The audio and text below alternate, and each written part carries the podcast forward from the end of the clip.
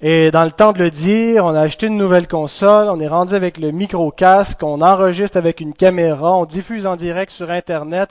Alors, on a fait venir la presse pour montrer tout ça, c'est extraordinaire. Alors, c'est un gros, euh, gros changement et vous comprenez qu'il y a des, des petits euh, ajustements techniques qui devraient euh, être réglés dans les, à mesure qu'on va s'habituer avec tout cela.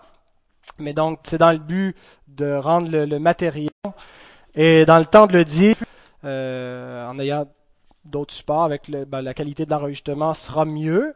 Euh, et euh, aussi par rapport aux prédications filmées qui euh, seront en direct sur notre site internet en même temps. Donc, quand vous partez en voyage, si c'est le cas, alors vous pouvez nous suivre à distance. Et on espère aussi l'utiliser comme un moyen d'évangélisation. Des fois, les gens ne sont pas toujours prêts à venir immédiatement dans la salle, mais ils peuvent nous regarder de chez eux et être exposés à la parole de Dieu. Donc, euh, voilà. Je peux l'enlever, lui, Antoine, hein? ça pose pas de problème, comme ça. Voilà. Alors, vous voyez, il n'y a plus, d'obstacles maintenant.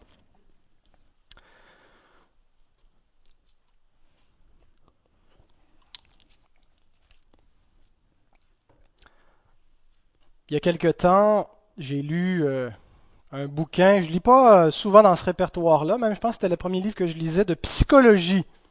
Ah voilà, je me suis confessé un livre de Scott Peck, qui est un, éminent psychiatre aux États-Unis, euh, qui semble-t-il est un croyant. En tout cas, au début du livre, fait son allégeance au Christ. Je ne sais pas quelles sont ses euh, convictions doctrinales, mais euh, il y a le livre que j'ai lu, qu'il a écrit, ça s'appelle People of the Lie, The Hope for Healing Human Evil.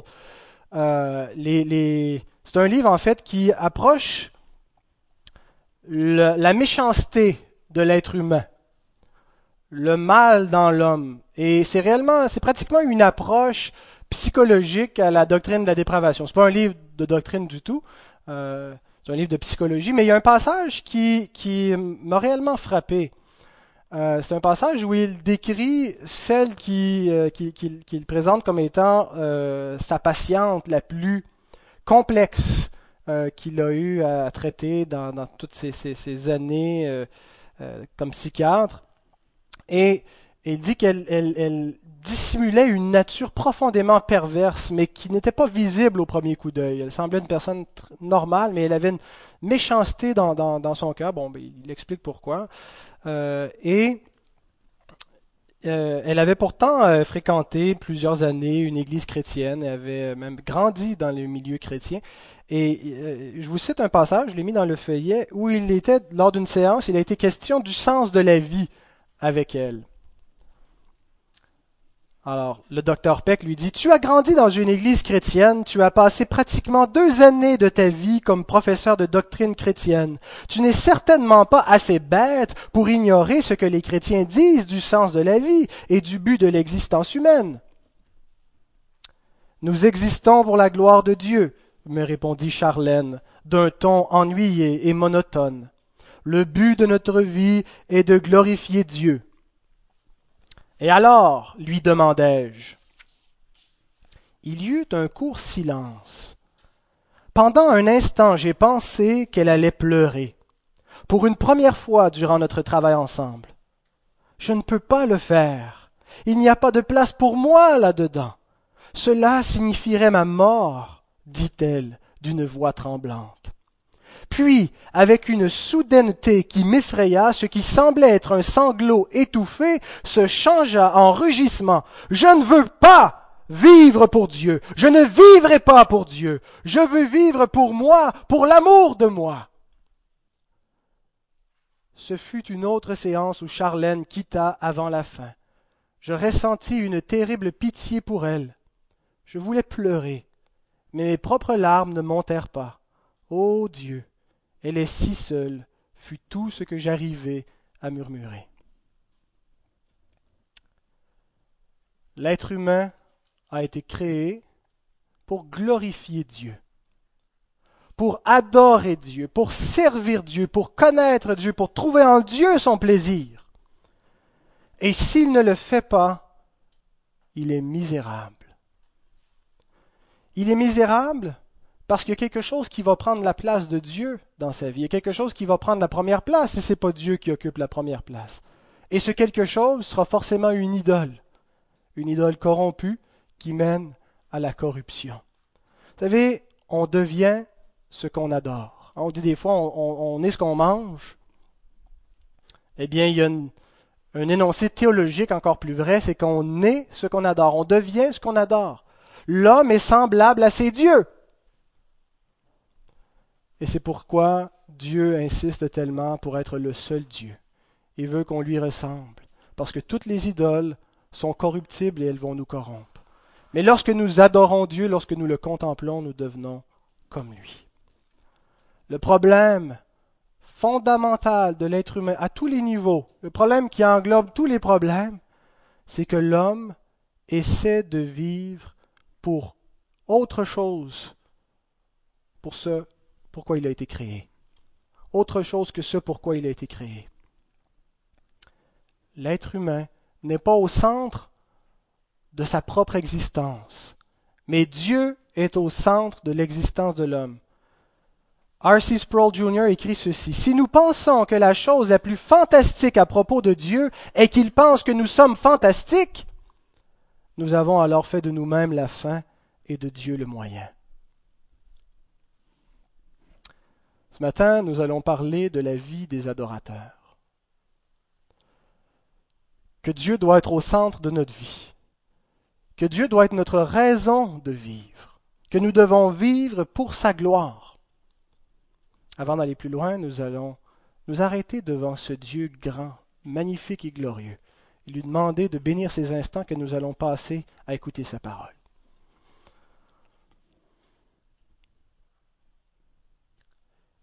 Seigneur notre Dieu, quel privilège de te connaître. Quel privilège, Seigneur, d'être appelé tes enfants. Seigneur, c'est un privilège que nous perdons de vue parfois parce que nos yeux sont, fixés sur des choses terrestres, des choses temporaires qui nous dérobe la joie du salut, l'amour pour ton nom. Seigneur, ce matin, nous voulons faire la pause, arrêter notre train de vie bruyant pour se rappeler que tu es Dieu, que tu règnes sur toutes tes œuvres, que toi seul es digne d'adoration, toi seul mérites que nous vivions pour ta gloire, Seigneur. Te prions, Seigneur, de bénir ces instants, de nous rendre conscients de ta présence, de nous rendre conscients, Seigneur, de la véracité de ces paroles, de ta parole, Seigneur, qui nous rappelle notre raison de vivre. Seigneur, parfois nous savons les choses théoriquement, mais elles nous laissent de glace. Pardonne-nous pour la frigidité de notre cœur. Rends nos cœurs passionnés pour toi. Ranime la flamme, Seigneur. Fais renaître ce premier amour. Seigneur, afin que ton nom soit glorifié, tu en es digne. Et nous le demandons, nous le plaidons au nom de Christ, celui qui nous a aimés jusqu'à la mort. Amen.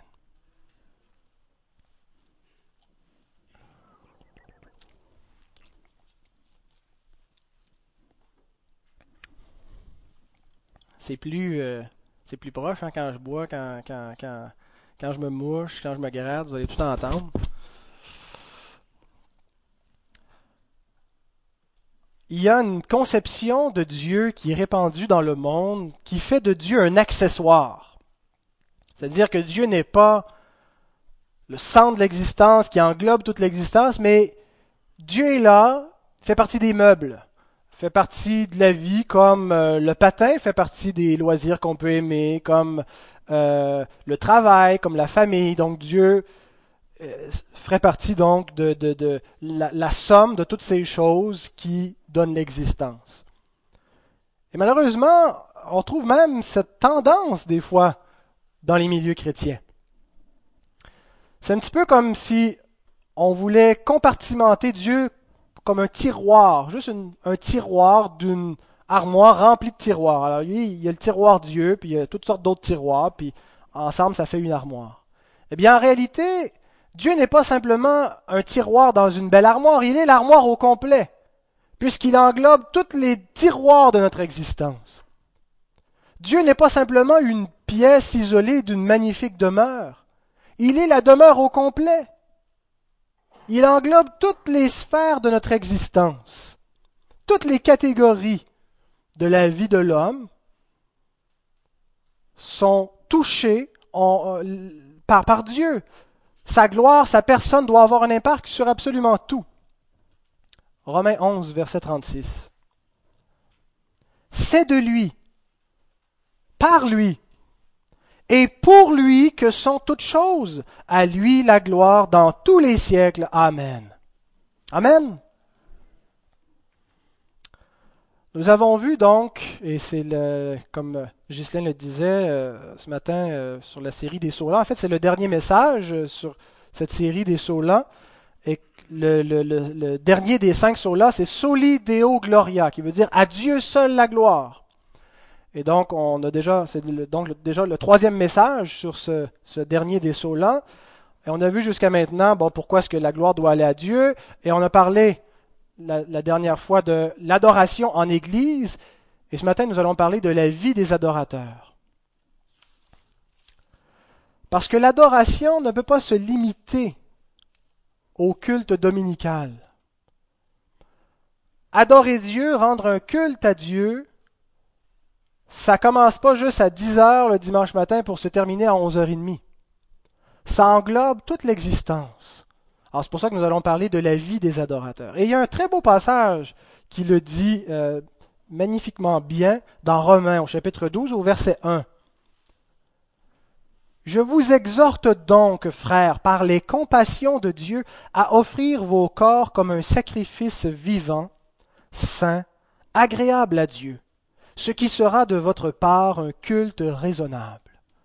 Offrir son corps entier, c'est-à-dire sa vie, à la gloire de Dieu. Et il dit pas ça va être extraordinaire, ça va être anormal si vous faites ça, vous allez être anormalement de bons chrétiens. Il dit ça va être raisonnable. C'est comme ça que des chrétiens doivent vivre à la gloire, à la louange de Dieu. Qu'est-ce que ça veut dire de glorifier Dieu.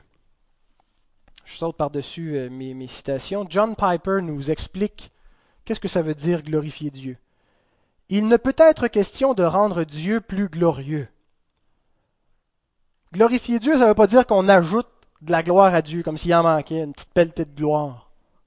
On ne rend pas Dieu plus glorieux quand on est glorifie Dieu. Dieu est infiniment glorieux. Alors qu'est-ce que ça veut dire glorifier Dieu? C'est plutôt reconnaître sa gloire, la mettre au-dessus de toute chose et la faire connaître. C'est bien dit.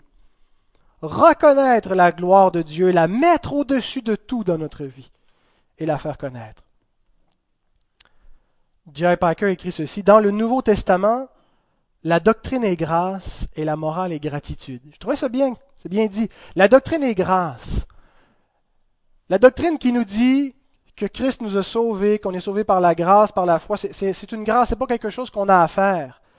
La Bible nous parle d'un évangile à l'indicatif. Il indique qu'est-ce que Dieu a fait. Il ne nous donne pas un impératif. Il ne nous dit pas si vous voulez être sauvé, faites ceci. Il nous dit voici comment Dieu vous a sauvé. C'est une grâce. Mais il s'ajoute à ça euh, des impératifs, une morale. Vivez comme ceci, pour la gloire de Dieu. L'évangile grâce, et la morale est gratitude. Nous sommes appelés à vivre selon ces standards, par gratitude, par reconnaissance pour ce Dieu qui nous a sauvés. Donc mon premier point, c'est que nous devons tout faire pour la gloire de Dieu. 1 Corinthiens 10, verset 31. Soit donc que vous mangiez, soit que vous buviez, soit que vous fassiez quelque autre chose, faites tout pour la gloire de Dieu. La doctrine de la gloire de Dieu doit avoir un impact dans la vie des adorateurs, dans toute leur vie. L'Écriture nous déclare notre raison de vivre. C'est le fun, non? On n'a pas besoin de se lever pour se trouver une raison de vivre, dire pourquoi je vis, moi, pourquoi j'existe? Dieu nous le dit. Tu existes pour me glorifier.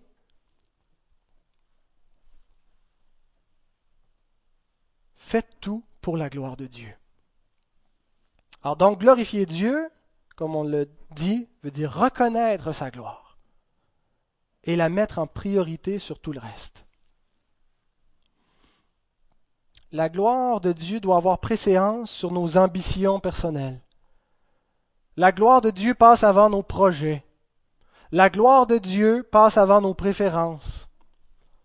La gloire de Dieu passe avant ce qui nous paraît plus naturellement nous nous apporter le bonheur. La gloire de Dieu doit être ce qui sous-tend toute chose dans la vie du chrétien. Ce matin, je me suis levé, et après m'être levé, j'avais faim. Alors je me suis donc fait euh, du pain grillé avec euh, tartiné d'une purée un peu liquide euh, de cacahuètes, communément appelé des toasts au beurre de pinot. Et si j'ai mangé mes toasts au beurre de pinot, c'est parce que j'avais faim. Hein, ça pourrait être la raison immédiate, j'avais faim, j'ai mangé. Mais ça va plus loin que ça parce que je sais que j'ai besoin de manger pour fonctionner. J'ai besoin d'énergie et quand je digère, Dieu a bien fait les choses. Euh, on va tirer des calories de tout ça qui va se convertir en énergie. C'est comme l'essence qu'on met dans nos voitures. Ben nous, on la mange, ça goûte meilleur, puis on a toute une sorte de variété. Et donc, je mange pour pouvoir être ici en forme, être capable d'apporter la parole de Dieu. Mais la raison ultime pour laquelle j'ai mangé mes toasts au beurre de pinot ce matin, c'est pour la gloire de Dieu. Ultimement, tout ce que on fait dans les choses les plus banales, des choses qui nous paraissent les plus ordinaires, n'avoir rien à voir avec la, spiritualité, eh bien en fait, remontent, doivent toujours remonter ultimement à Dieu, à sa gloire, puisque le manger et le boire sont pour sa gloire. Dans quelques jours, dans une semaine exactement, nous allons célébrer le troisième anniversaire de naissance de notre fille Michal. Et euh, donc nous allons souligner cet événement. On n'en est pas encore parlé comment, mais je présume qu'on va le faire parce qu'il est normal que des parents célèbrent l'anniversaire de naissance de leurs enfants. Ils le font parce qu'ils les aiment. Et quand on aime nos enfants, on veut montrer qu'ils sont importants pour nous et en, soulignant leur naissance, c'est une bonne façon. Mais lorsque nous agissons ainsi, nous glorifions Dieu parce que c'est Dieu qui nous commande d'aimer nos enfants. C'est Dieu qui nous commande de le faire ainsi. Voyez, des choses qu'on ne pense pas avoir rapport avec Dieu, en fait, sont là pour la gloire de Dieu. Tout devrait mener pour la gloire de Dieu. Et si une chose dans notre vie ne glorifie pas Dieu parce qu'elle lui est contraire, nous devrions tout simplement nous en abstenir. Nous travaillons, la plupart de nous, nous travaillons, euh, même si ce n'est pas un emploi salarié, nous sommes tous des gens actifs. On peut travailler à la maison, on peut travailler pour un employeur, mais nous travaillons parce qu'on a besoin de travailler pour subsister. Si on n'a pas d'activité, on n'aura pas de quoi manger, on n'aura pas de quoi payer les comptes, on n'aura pas de quoi se loger, se vêtir. Alors nous travaillons parce qu'on a des besoins. Et c'est la, la, raison la plus concrète, la plus simple. personne ne se pose la question, tout le monde travaille parce que c'est une nécessité dans la société de travailler. Mais notre raison ultime et même notre motivation ultime pour travailler ne devrait pas être la satisfaction de nos besoins, mais de glorifier Dieu. Le travail a été instauré à la création, dès le commencement. En fait, le travail existait même avant la chute, avant même que l'homme et la femme pêchent, Dieu avait donné du travail à l'homme, le mandat de garder le jardin. Ça fait partie du plan de Dieu pour l'humanité de travailler. C'est comme ça que le Créateur a prévu que ces créatures allaient entretenir la création et s'entretenir elles-mêmes pour voir leurs besoins, parce que Dieu nous a créés avec des besoins. Il ne nous a pas créés sans besoin. Donc, quand nous travaillons, nous glorifions Dieu. Voyez, on ne doit pas limiter l'idée de glorifier Dieu simplement au moment où on fait nos dévotions personnelles. Et on devrait faire nos dévotions personnelles. Mais n'allons pas nous imaginer que nous, glorifions Dieu seulement lorsque nous lisons la Bible et lorsque nous prions. Lorsque nous faisons nos tâches séculières les plus ordinaires, nous glorifions Dieu si nous le faisons fidèlement. La Bible nous rappelle la valeur du travail. J'ai trois versets. 1 Timothée, chapitre 5, verset 8. Si quelqu'un n'a pas soin des siens, et principalement de ceux de sa famille, il a renié la foi. Il est pire qu'un infidèle. Donc on doit travailler pour pourvoir aux besoins des nôtres. Que ce soit nos enfants, que ce soit même nos parents rendus à un certain âge où on doit en avoir soin. 2 Thessaloniciens 3.10, si quelqu'un ne veut pas travailler, qu'il ne mange pas non plus. Et 1 Thessaloniciens 4, 10 à 12. Et j'aimerais souligner dans chapitre 3, verset 10, il dit bien si quelqu'un ne veut pas travailler, non pas si quelqu'un ne peut pas travailler, afin que si quelqu'un n'a pas la capacité, une invalidité quelconque, ne se sente pas coupable parce qu'il n'est pas tenu euh, devant l'impossibilité, nul n'est tenu. 1 Thessaloniciens 4, 10 à 12. Nous vous exhortons, frères, à abonder toujours plus dans cet amour et à mettre votre honneur à vivre tranquille, à vous occuper de vos propres affaires et à travailler de vos mains, comme nous vous l'avons recommandé en sorte que vous vous conduisiez honnêtement envers ceux du dehors et que vous n'ayez besoin de personne.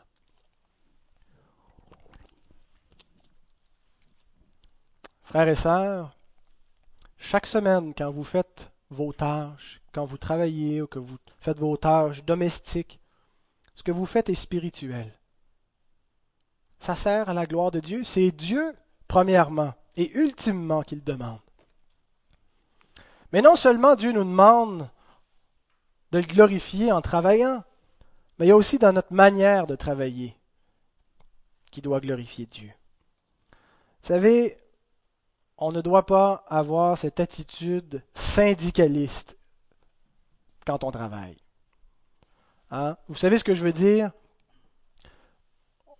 Où on, se plaint constamment de nos conditions comme si on était traités comme des esclaves aujourd'hui, où on en demande toujours plus pour en offrir toujours moins. La Bible nous dit d'être reconnaissant, reconnaissant pour notre travail, reconnaissant pour ce qu'on a, de ne pas toujours avoir des doléances et des plaintes. Le travailleur chrétien, c'est celui qui est honnête, qui est ponctuel, qui cherche à être productif, qui cherche à être exemplaire. Nous sommes la lumière du monde partout où nous sommes. Dieu nous demande de donner l'exemple. Et quand Christ dit ça, c'est dans un contexte de, moralité. Il dit, vous êtes la lumière du monde, puis après ça, il nous énumère les commandements. Nous travaillons dans le respect des autorités, des lois. Si nous sommes employés, nous honorons notre employeur. Si nous sommes employeurs, nous respectons et traitons bien nos employés.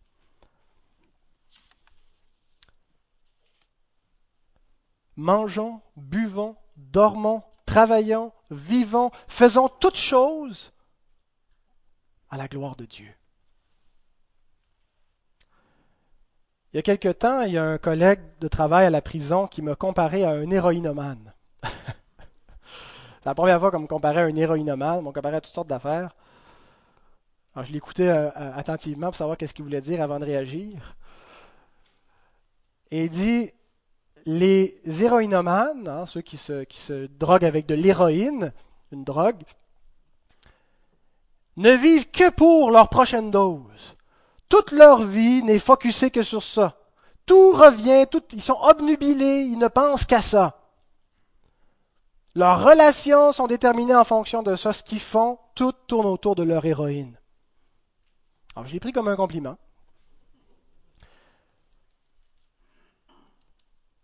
il sentait bien que peu importe le sujet qu'on abordait, même si je ne lui parlais pas toujours de Dieu, qu'on parlait de politique, qu'on parlait de notre travail avec les détenus, qu'on parlait de famille, peu importe, il sentait que toutes mes opinions étaient teintées par ma foi en Dieu.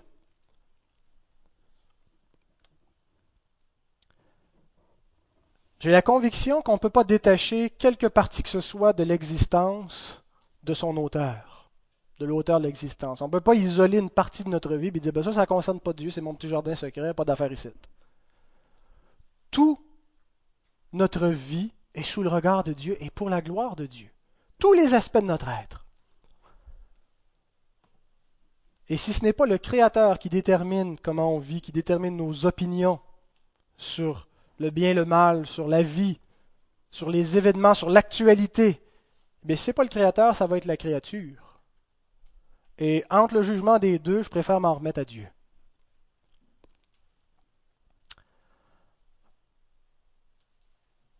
Mais ce n'est pas seulement nos actions qui doivent glorifier Dieu, c'est également notre caractère. C'est mon deuxième point.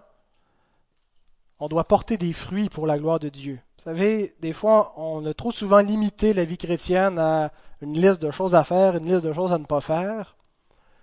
Mais la Bible insiste beaucoup aussi sur l'état du cœur, sur l'attitude, sur le caractère intérieur.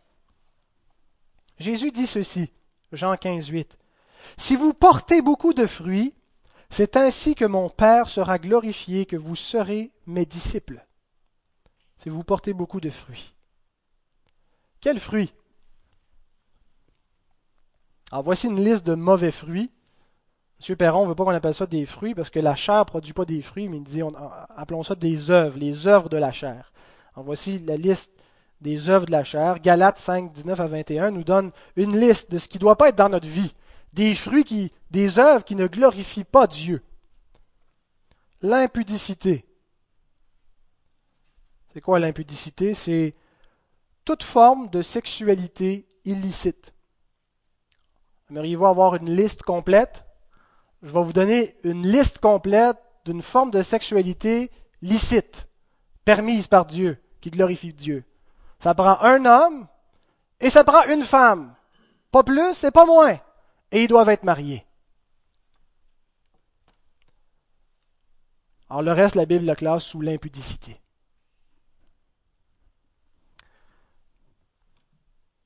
L'impureté. C'est ce qui souille moralement, c'est ce qui est contraire à la loi de Dieu. La dissolution. Qu'est-ce que c'est que la dissolution? Eh bien, le mot grec veut dire c'est la recherche obsessive, licencieuse, permissive de la satisfaction des sens. Hein, on veut satisfaire nos, sens, le plaisir par les sens, et puis on est obsédé par cela. L'idolâtrie, L'idolâtrie, c'est tout ce qui cherche à prendre la place de Dieu dans le cœur de l'homme. Ce qui cherche à avoir notre confiance plutôt que la confiance en Dieu. Ce qui réclame notre obéissance plutôt que d'obéir à Dieu. La magie, tout ce qui est occulte et toutes les fausses spiritualités.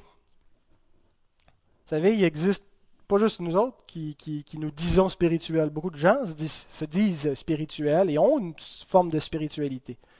Eh bien, si ce n'est pas la spiritualité qui correspond à la parole de Dieu, l'Écriture le classe dans ce qui est occulte, ce qui est une, une spiritualité étrangère.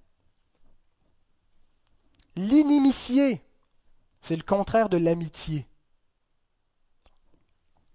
Les querelles, les jalousies, les animosités, les disputes, les divisions, les sectes.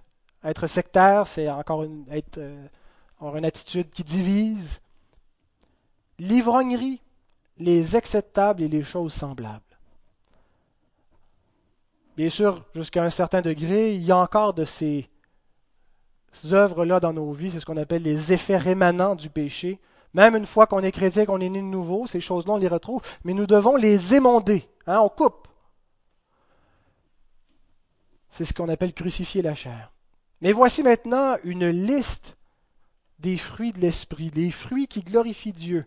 Ce qui doit être dans notre caractère, ce qui doit être dans notre vie si on veut glorifier Dieu, ce qu'on doit chercher, ce qu'on doit estimer, ce qu'on doit prioriser.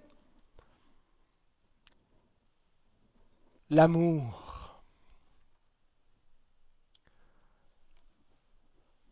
L'amour, c'est le don de soi. D'être capable de se sacrifier, de se donner. D'être capable de passer par-dessus les fautes des autres. L'amour, c'est le lien de la perfection. Savez-vous quoi? Vous, et moi, nous avons une dette envers tout le monde. L'amour, c'est ce que nous devons à tous, même à nos ennemis. Paul nous dit, ne devez rien à personne, si ce n'est de vous aimer. Et Jésus nous rappelle d'aimer même nos ennemis. Ça ne veut pas dire d'avoir une espèce d'affection émotive pour eux. Ça veut dire de chercher leur bien, de prier pour eux, de leur donner l'exemple, de ne pas leur faire du tort. L'amour, c'est la vertu cardinale parce qu'elle englobe toutes les autres vertus. C'est celle qui, quand on a l'amour, ça vient que tout le reste. L'amour, en fait, c'est, le, c'est l'apogée, c'est le fruit de toutes ces vertus mises ensemble. Deuxièmement, la joie. Il y a un commandement qui nous est peut-être difficile à obéir dans la Bible. Soyez toujours joyeux. Eh bien, ce commandement-là, quand on s'arrête pour réfléchir, on se dit c'est impossible. Comment tu peux être toujours joyeux? C'est impossible si notre joie dépend des circonstances. Si notre joie est rattachée aux événements de notre vie, à ce qu'on a, qu'on voudrait voir disparaître, à ce qu'on n'a pas, qu'on souhaiterait avoir, si elle dépend de, notre avoir, de, peu importe nos circonstances, de notre état physique, de nos relations. Alors bien, si la joie, notre joie dépend de tout ça, eh bien effectivement, c'est impossible. Mais la joie du chrétien, elle est en Dieu. C'est une joie qui est possible dans toutes circonstances, même dans la mort, comme martyr. Parce que Dieu est toujours là, parce que Dieu ne change pas, parce que sa fidélité demeure la même. Et quand je réfléchis à ça et que je réalise que je ne suis pas toujours joyeux, ça ne veut pas dire d'être sur un high émotif, mais ça veut dire réellement de connaître une joie stable dans notre vie. De ne pas toujours être frustré, découragé, chercher autre chose, en vouloir à, la vie, en vouloir à Dieu, en vouloir à nos semblables. Si c'est notre cas, et quand c'est mon cas ce que je réalise, eh bien c'est parce que ma joie n'est pas en Dieu. Ma joie est dans la créature, ma joie est dans mes attentes, ma joie est dans des projets. On connaît constamment des frustrations. Or, on n'est pas joyeux. Mais la Bible ose nous dire soyez toujours joyeux. Parce que c'est possible. Troisièmement, la paix. La paix a deux sens un sens objectif, c'est-à-dire être en paix avec Dieu. Nous sommes réconciliés avec Dieu, nous sommes en paix avec lui, ce qui nous amène une paix avec nos semblables. Nous cherchons la réconciliation. Mais elle a aussi un sens subjectif, une paix intérieure, une sérénité, une tranquillité d'esprit, une confiance, qui découle de notre paix avec Dieu. Quatrièmement, la patience. La patience envers les autres. Mais aussi la patience dans toutes circonstances. Nous sommes appelés à supporter tout. Supporter l'épreuve, supporter la maladie, supporter la pauvreté, supporter l'indifférence, supporter la condition spirituelle du monde dans lequel nous vivons, la patience, la bonté, le modèle par excellence de bonté, c'est notre Dieu. Notre Dieu qui a prouvé qu'il est bon en nous donnant son Fils. Et nous sommes appelés à l'imiter, à faire du bien, même à ceux qui nous font du mal. Vous savez, faire le bien pour en recevoir du bien, on n'appelle pas ça la bonté. C'est d'être opportuniste, c'est de. Hein, on se renvoie l'ascenseur. C'est pas de la bonté. Jésus dit les païens aussi, ils font ça. Ils saluent ceux qui les saluent, ils sont gentils avec ceux, ils sont gentils avec eux. La bonté, c'est une bonté qui est gratuite. D'être bon même quand on nous fait du mal, même quand on nous méprise, même quand on est incompris. La bénignité. C'est très similaire à la bonté, la bénignité, mais avec un accent particulier sur la douceur.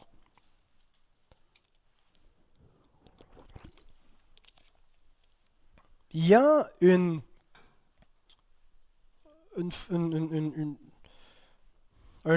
faux enseignement euh, qui, est parfois véhiculé dans le monde, mais même dans l'Église, qu'on ne devrait jamais juger les autres. En tout cas, qu'un chrétien ne devrait pas euh, avoir d'opinion négative sur personne, doit accueillir tout le monde sans rien dire. On n'appelle pas ça de l'amour, on n'appelle pas ça du respect, on appelle ça de la complaisance. L'amour dit la vérité. Fais pas semblant. Fais pas semblant d'être d'accord pour pas choquer personne. Et la vérité, ce n'est pas l'homme, ce n'est pas nous, ce n'est pas les autres qui la définissent, c'est Dieu. Alors l'amour dit la vérité, mais ce n'est pas tout de dire la vérité. Ce n'est pas tout de dire à quelqu'un ces quatre vérités d'être franc. Il y a encore la douceur qu'il faut avoir. le chrétien doit corriger les déviances de sa culture. Tous les, enfants de Dieu, depuis la création jusqu'à aujourd'hui, vivent dans une culture qui est corrompue par le péché. Et ça se manifeste de toutes sortes de façons. On vit dans une époque aujourd'hui où on tue les enfants dans le ventre de leur mère, et puis on trouve ça très correct. Et les chrétiens doivent s'opposer farouchement, ils doivent le dire. Ils doivent clairement défendre ces choses-là et dire que c'est mal. Et il y a toutes sortes d'autres immoralités qui se font dans notre culture. Mais le danger, lorsque nous corrigeons les déviances de notre culture, c'est de tomber dans une attitude parfois arrogante, haineuse, hostile, qui peut mener à une sorte d'hypocrisie, un peu comme les pharisiens. Eux autres, ils l'avaient, les autres, c'était toutes des pécheurs, des impurs. Mais eux, ils étaient justes. Et Jésus s'en prend à cette hypocrisie. Gardons-nous avec soin. La bénignité veut dire d'avoir de la douceur, d'être capable de dire la vérité, d'affirmer les vérités de la parole de Dieu avec humilité, avec miséricorde. On ne perd rien de la fermeté. On négocie pas le message, on ne laisse pas tomber les vérités, on les affirme aussi fermement, mais avec plein de compassion. Comme lorsque le Seigneur est venu qui a dit à la femme adultère, Tes accusateurs sont tous partis, moi non plus, je t'accuse pas va et ne pêche plus. Il pas dit va et continue ta vie comme avant. Va et ne pêche plus. Mais avec toute la miséricorde, il l'a sauvé de la lapidation. Septième fruit, la fidélité. Le mot implique, inclut la persévérance, la loyauté, la constance, la fiabilité. Quand on est, on fait tout ça envers les hommes, envers nos frères et sœurs dans le Seigneur, envers nos semblables, c'est envers Dieu que nous sommes fidèles. Huitième fruit, la douceur. Donc la gentillesse, l'humilité. Un chrétien ne doit pas être impoli. Un chrétien ne doit pas être méchant, ne doit pas te donner des insultes. Doit être plutôt altruiste. Doit appliquer le civisme, c'est-à-dire se, se donner pour la communauté, pour les siens. Et finalement, la tempérance c'est-à-dire la maîtrise de soi, être tempéré. La maîtrise de la langue. Hein, moi, je n'y suis pas parvenu encore. Maîtriser nos paroles. Mais quand j'y serai arrivé, semble-t-il que je vais être capable de maîtriser toute ma vie. Parce que ça, c'est, le petit bout qui est le plus dur à maîtriser. Maîtriser nos réactions. Tendance à des fois peut-être être impulsif, à réagir agressivement, à être excessif. Ah, voilà le caractère que nous devons entretenir pour la gloire de Dieu. Mais la vie du croyant ne se limite pas aux actions et au caractère, mais aussi ses relations. Bien sûr, tout est entrecoupé avec le, ce qui a déjà été dit, mais j'aimerais insister et terminer sur un dernier point, sur la famille théocentrique, une famille centrée sur Dieu. Dieu ne nous a pas juste placés individuellement, on n'est pas auto-reproductif, on vit en famille. Ça commence avec un couple, et puis c'est comme ça que les sociétés se bâtissent. Ça commence avec un couple. Alors dès qu'on est un couple, on est une famille. Et on retrouve ce principe partout dans l'Écriture qu'on retrouve dans Josué 24, 14. Moi et ma maison, nous servirons l'Éternel. Servir Dieu n'est pas seulement une affaire personnelle, c'est une affaire de famille. Et nous devons chercher dans notre famille, en commençant par notre couple, parce que Dieu soit glorifié. On ne peut pas juste isoler notre spiritualité, notre vie chrétienne pour nous tout seuls, mais ça doit avoir un impact sur la façon dont ça se passe à la maison. Le mariage, la famille sont des dons merveilleux que Dieu a donnés à l'humanité. Et lorsqu'ils sont maintenus comme Dieu le veut, c'est extraordinaire la bénédiction qui en découle. Mais nous vivons aujourd'hui dans une société qui croit que le but d'un couple, c'est d'être heureux. Alors quand le bonheur fout le camp, ben le couple n'a plus de raison d'être. Quand un couple n'est plus heureux comme au premier jour, ben, pourquoi est-ce que ça continuerait? En vérité, le but d'un couple, c'est de glorifier Dieu. Et je ne connais aucune autre recette, aucun autre objectif, aucun autre but qui va assurer l'amour dans le couple et la pérennité de celui-ci et de la famille qu'il supporte. Voyez-vous, Dieu m'a commandé d'aimer ma femme, d'en prendre soin, comme Christ l'a fait pour l'Église, il le fait toujours. Peu importe mon humeur et peu importe son humeur à elle. Peu importe les circonstances, je dois aimer ma femme, me sacrifier pour elle comme Christ le fait pour l'Église. Je ne dois pas l'aimer parce qu'elle me rend heureux, parce que si à un moment n'est plus en mesure de me rendre heureux, qu'est-ce qui va arriver? Je ne l'aimerai plus. Et inversement, Dieu a commandé à mon épouse de m'aimer et de soumettre à moi comme Christ, comme l'Église vis-à-vis le Christ. Je pense qu'on n'est pas encore en direct sur Internet pour dire de telles choses, la soumission. Mais voyez-vous, si notre objectif, chacun, est de glorifier Dieu, on reste encore des pécheurs, mais nous construisons notre mariage, notre vie de famille sur un fondement beaucoup plus solide que l'hédonisme, que quoi que ce soit.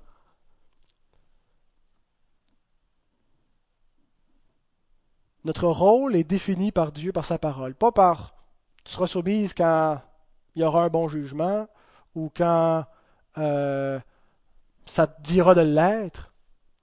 Dieu nous le commande. Et c'est en cela que nous nous aimons mutuellement en étant fidèles au rôle que Dieu a défini pour nous. L'amour est un commandement. Aimez-vous les uns les autres. Voici comment vous devez vous aimer. Dans l'Église, aimez-vous de telle manière. Dans la famille, aimez-vous de telle manière. Dans le couple, aimez-vous de telle manière. En société, aimez-vous de telle manière.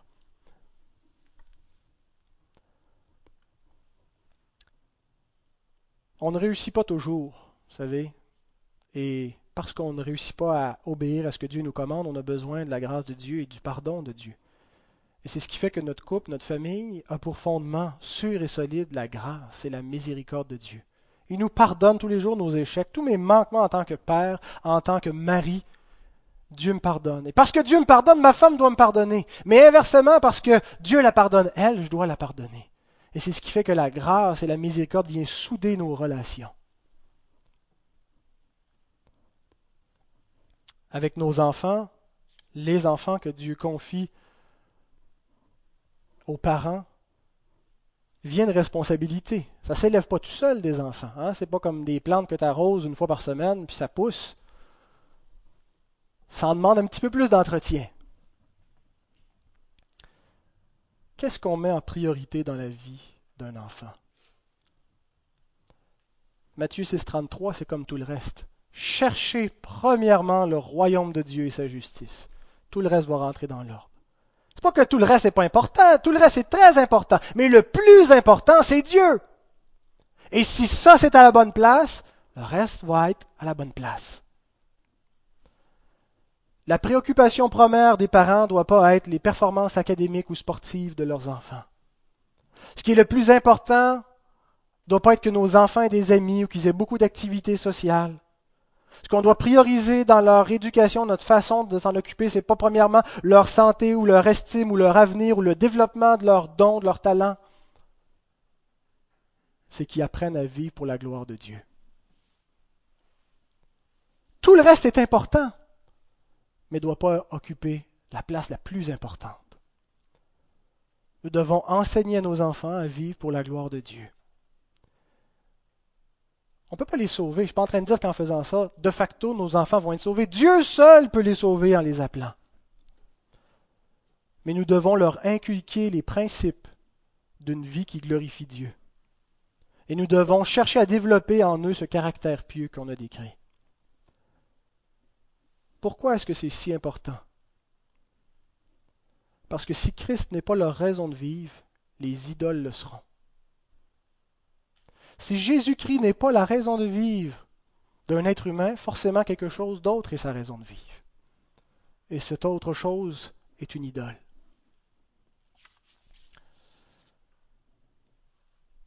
Une bonne chose peut devenir très destructrice si elle prend la place de Dieu. Je l'ai appris à mes dépens. Des bonnes relations si elles sont idolâtres parce qu'elles ont la place de Dieu, vont être destructrices. Et les parents doivent faire très attention de ne pas eux-mêmes placer une idole dans la vie de leurs enfants. Voici un triste exemple. Je, termine en vous lisant cet exemple que j'ai pris dans ce bouquin.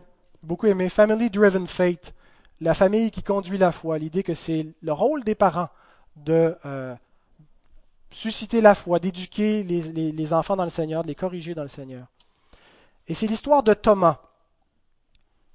Thomas a grandi dans une famille chrétienne. Il était un bon garçon, participait au groupe jeunesse de son église, fréquentait une chrétienne et recevait une formation de disciples les week-ends.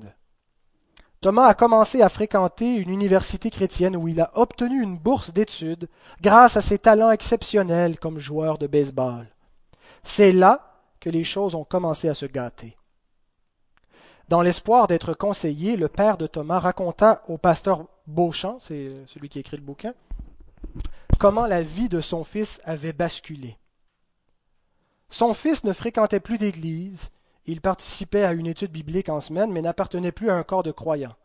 Thomas, qui avait généralement une bonne moyenne académique, vit sa moyenne dégringoler. Il entretenait de mauvaises fréquentations avec qui il faisait la fête et buvait les jours de semaine.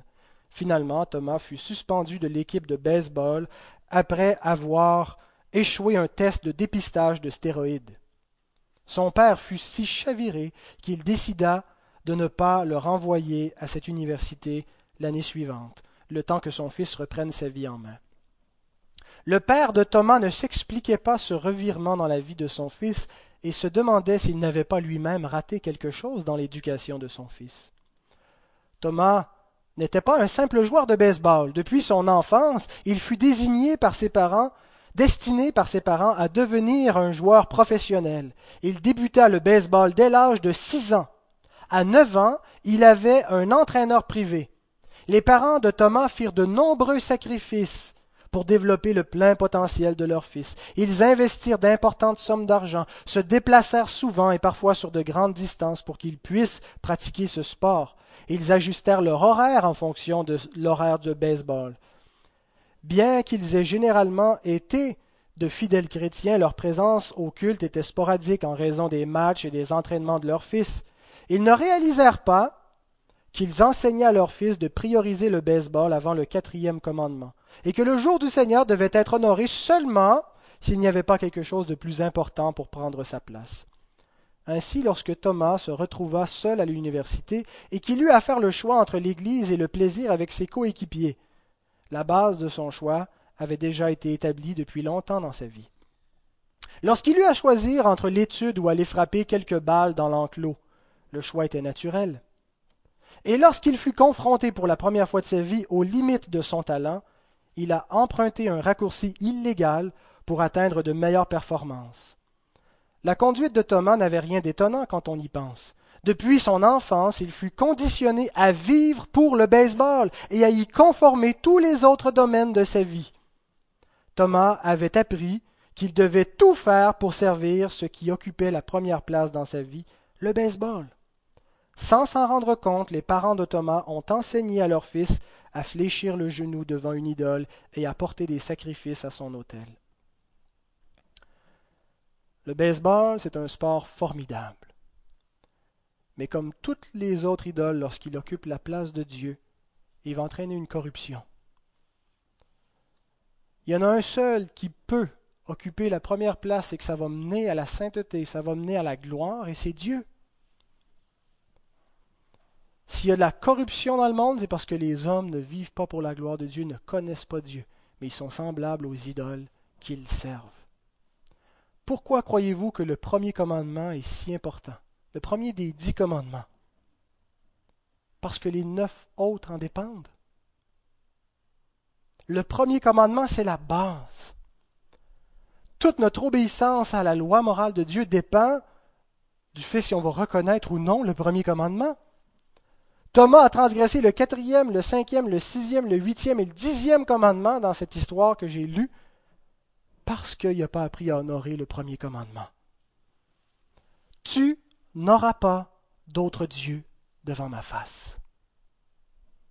À quel point prenons-nous au sérieux ce commandement?